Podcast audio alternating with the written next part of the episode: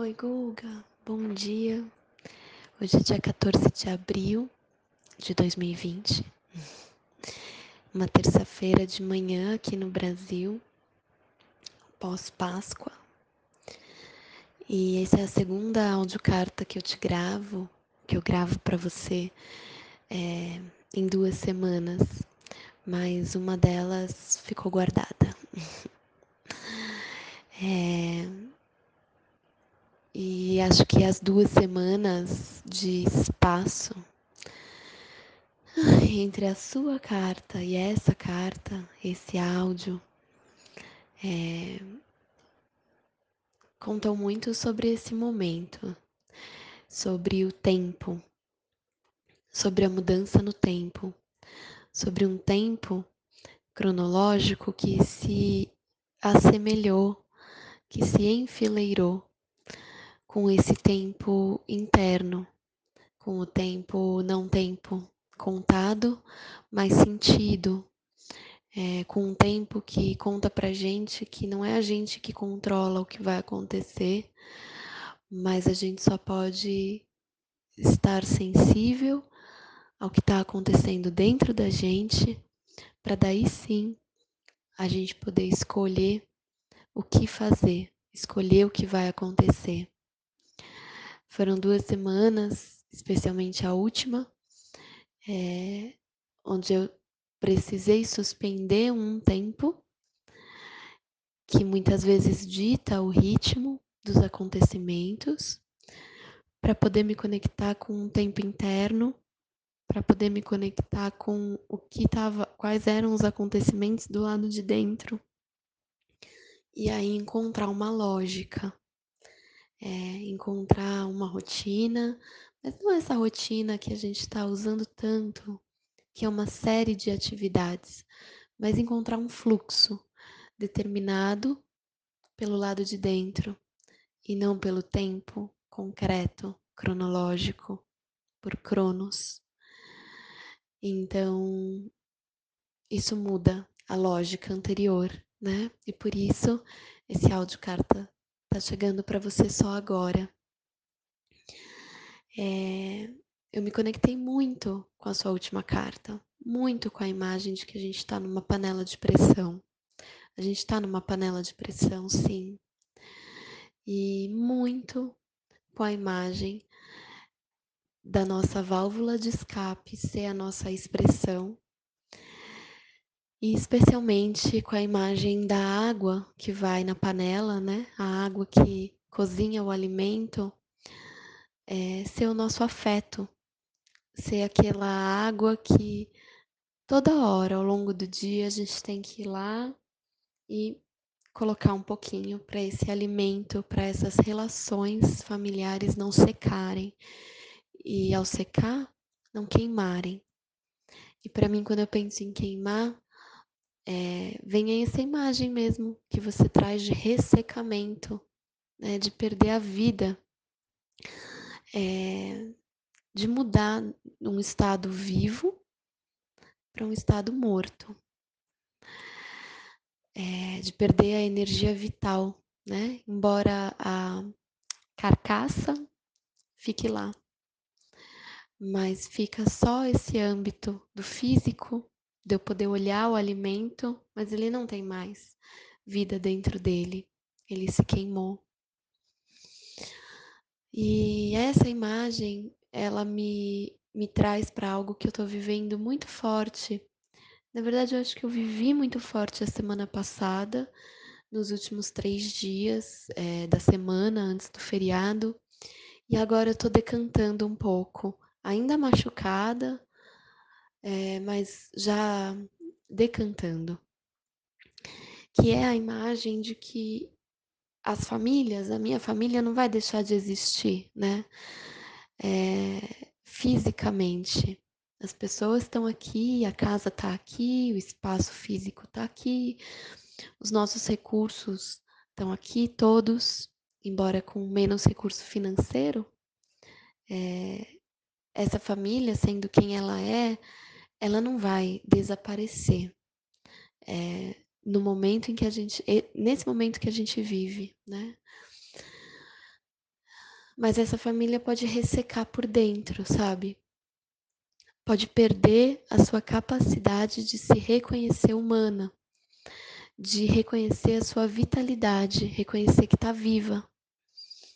E aí, nos últimos dias da semana passada, isso esteve ligado sim ao afeto, é, a como a gente pode nutrir essa família de afeto no momento em que, pelo menos para mim, quando eu estou num estresse muito grande, eu me recolho, eu não me abro, eu me fecho. Então, como dar afeto no momento em que eu não quero encontrar as pessoas, sabe? Eu encontro por obrigação, porque tá todo mundo aqui, né? Mas é um tempo para mim. Eu preciso ficar sozinha, não fisicamente. É importante para mim saber que tem gente do lado, mas eu não quero conversar, eu não quero é, eu não quero entregar nada, sabe? O afeto é sim uma questão, mas quem me fez perceber, e aí esse acho que é o principal tema dessa carta, foi a Melissa. Porque teve um dia à noite que ela se colocou numa crise de choro muito violenta, assim. Eu, eu tenho escutado, inclusive a gente conversou sobre isso. Eu tenho escutado que muitas crianças estão chorando, estão tendo crises, né, de choro, aquele choro que simplesmente vem e ganha uma intensidade é, voraz, né? E aí a Melissa se colocou numa crise de choro muito forte antes de dormir. Ela tinha passado o dia bem, mas eu estava vendo durante o dia que ela estava sobrecarregando, é, que ela estava encarando as situações do dia a dia, uma briga, um não, um atrito com o Pedro, é, sei lá, várias situações, né? Uma frustração normal. Ela estava encarando, mas dava para ver que ela estava engolindo, que ela não estava usando a expressão como válvula de escape. Ela estava ficando com mais pressão dentro dela. E daí, quando é assim, chega a noite, o choro vem, né? A Melissa chora com um grito. Então, quando ela tá chorando, ela recusa o abraço, ela recusa uma intervenção num lugar mais acolhedor. Ela sente muita raiva, então ela bate as pernas, ela ela fica sozinha, ela empurra a gente. Então, para mim é muito difícil fazer uma intervenção quando eu sei que no fundo aquela raiva contém uma tristeza, mas não é a tristeza que ela me entrega, né? Ela me entrega a raiva. E aí eu espero, geralmente. Eu fico próxima, eu olho para ela com muito amor, às vezes eu fecho os olhos e tento é, trazer uma luz, uma imagem mais positiva para ela, sem falar, né? É, e então ela chorou, chorou, chorou, gritou e passou, foi parando. Quando eu vejo que ela vai diminuindo a intensidade, eu começo a falar: Melissa, eu tô aqui, é, eu te amo, eu quero te escutar, eu te, deixa eu te ajudar, eu sou adulta, eu sou sua mãe, confia em mim.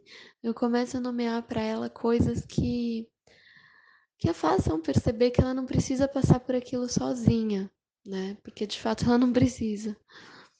E aí ela vai voltando. E dessa vez ela continuou soluçando, sabe? Quando o ar não volta, né?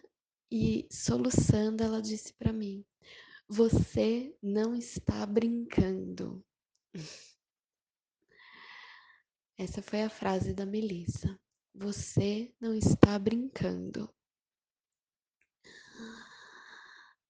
E aí, na hora, eu ganhei um nível de compreensão que eu não estava acessando, que é a semana passada me trouxe muita dureza, me trouxe muitos dados de realidade, trouxe acompanhamento é, de intervenção psiquiátrica em pacientes, é, trouxe muita dor. E era a Páscoa, né? era a Semana Santa, antes da Páscoa. E eu sempre fico sensível porque eu realmente acredito e sinto no meu coração a fraternidade que o cristianismo sugere. É, ainda que com todas suas sombras e muitas narrativas, eu realmente me sinto fraterna ao ser humano, né? É, então é era uma semana que eu estava vivenciando essa fraternidade e até onde a gente pode chegar quando a gente não se sente fraterno, não se sente uma só comunidade, né? Como humanos. É, com toda a dureza da pandemia, com toda a dureza dos atendimentos. É... E aí, a Melissa vai fazer quatro anos. Com quatro anos, eu pensei, quando ela me disse isso, o que, que é brincar? Brincar depois que a criança sai dos três anos, onde ela está muito no movimento, ela liga todos os órgãos do sentido dela. Então, brincar é uma grande experiência sensorial de sentir a vida em tudo, no cheiro, no som, no movimento dos seus pais, da sua mãe, do seu pai, no movimento da natureza. Brincar é se deixar poluir quase de informações sensoriais. E junto com essas informações vem toda uma atividade de imaginação. Não é mais o movimento que guia, não é mais o movimento que vai ordenar a força de vontade, mas é a fantasia, é o imaginar. Então, se eu trocasse a palavra brincar para a palavra você não está mais vivendo, você não está mais fantasiando, você não está mais conseguindo imaginar comigo é, uma colher que vira um barco, que depois vira uma arma e que depois vira uma bela princesa. A Melissa está dizendo: você perdeu vida, você perdeu vitalidade e eu não sei ficar com você sem brincar. Eu não sei entender esse mundo se não for imaginando esse mundo. Eu ainda não sei compreender o que eu sinto dentro de mim e o que eu vejo acontecendo fora de mim se não for sentindo. Se você desliga o seu botãozinho de sentir, se você desliga a sua disponibilidade de sentir o que está acontecendo e me ajudar a imaginar o que é isso, eu não estou viva, eu não vivo. Eu preciso de você numa ação ativa. Eu preciso de você numa ação de criar, de fantasiar. Eu preciso da sua imaginação. E o que a Melissa me contou foi: você não está mais imaginando. Ela não me contou é, brava quando a raiva passou, né? Ela me contou chorando, ela me contou triste. Daí, Google, eu nem sei, sabe? Eu nem sei para que lugar isso me levou, porque a minha tendência é prontamente é, deixar para trás tudo que eu estou precisando, sentido e me jogar nas crianças quando elas me chamam. Só que mesmo a Melissa falando isso, mesmo eu chorando junto com ela quando ela disse isso, me faltou esperança, me faltou uma capacidade de fantasiar, de imaginar. É, eu estava cercada de concretude, cercada de angústia. Eu estava sem saída, sabe? E então eu fiquei com essa frase da Melissa e eu tô decantando. É, tô deixando que a cada dia eu permita uma frestinha de sol entrar. Porque se tem uma coisa que eu sinto é, que eu tô precisando fazer e colocar nessa família esse hábito é perseverar, é repetir, é tentar de novo. Então, no dia seguinte eu não conseguia imaginar, mas eu dormi pensando: no próximo eu vou, no próximo eu vou conseguir. E aí eu tentei de novo e de novo, e aí veio o domingo de Páscoa e eu consegui imaginar uma borboleta, uma árvore. E aos poucos eu sinto que eu abri um, uma frestinha, assim, para passar um pouquinho de sol, né? É, e ficou comigo que as crianças pequenas estão precisando que a gente imagine que a gente tenha aquela capacidade. É, eu vi uma coisa linda esses dias. Aquela capacidade que a gente assiste às vezes nos filmes tristes, é, por exemplo, A Vida é Bela, que o pai, né, transforma a pior experiência ali do Holocausto, é, do nazismo, de toda a dor que isso trouxe, numa fantasia. Né, e vai nutrindo o filho dessa fantasia, da imaginação. Quantos filmes, né, não trazem isso? E não estou dizendo isso de um lugar de que eu quero anular o que eu sinto, ou né, sucumbir e, e me maltratar, brigando a imaginar. Mas quando a Melissa faz esse convite, eu entendo e eu empatizo. E eu também acho que uma dose de imaginação, de fantasia, de perseverança e de esperança cairiam bem, sabe, para mim. Eu quero poder imaginar, eu quero poder suspender a realidade e criar uma pequena realidade dentro dessa família. Né? Eu quero poder suspender a realidade e criar realidades para fora dessa casa também. Quando a gente faz uma ação que toca o outro, né, que vai para fora de casa, também cria uma nova realidade. É, e a imaginação, a fantasia, ela me pareceu um bom convite, sabe?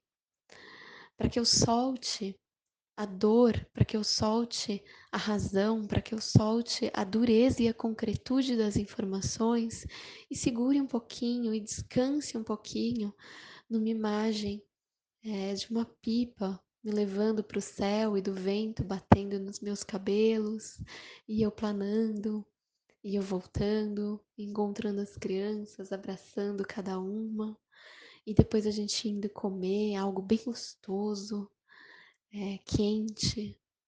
Eu quero que essa imaginação povoe os meus pensamentos, para eu poder, antes de tudo, é verdade, me conectar com a Melissa. Eu não quero perder meus filhos, é, perder o vínculo, eu não quero perder a linguagem com eles. Mas também para que eu possa me conectar comigo mesma, para que eu possa trazer isso para o Tiago também, para que essa casa se encante, sabe? Então, acho que é assim que eu tô. Um pouco é, enferrujada, parece, para imaginar. Os últimos dias me enferrujaram da semana passada.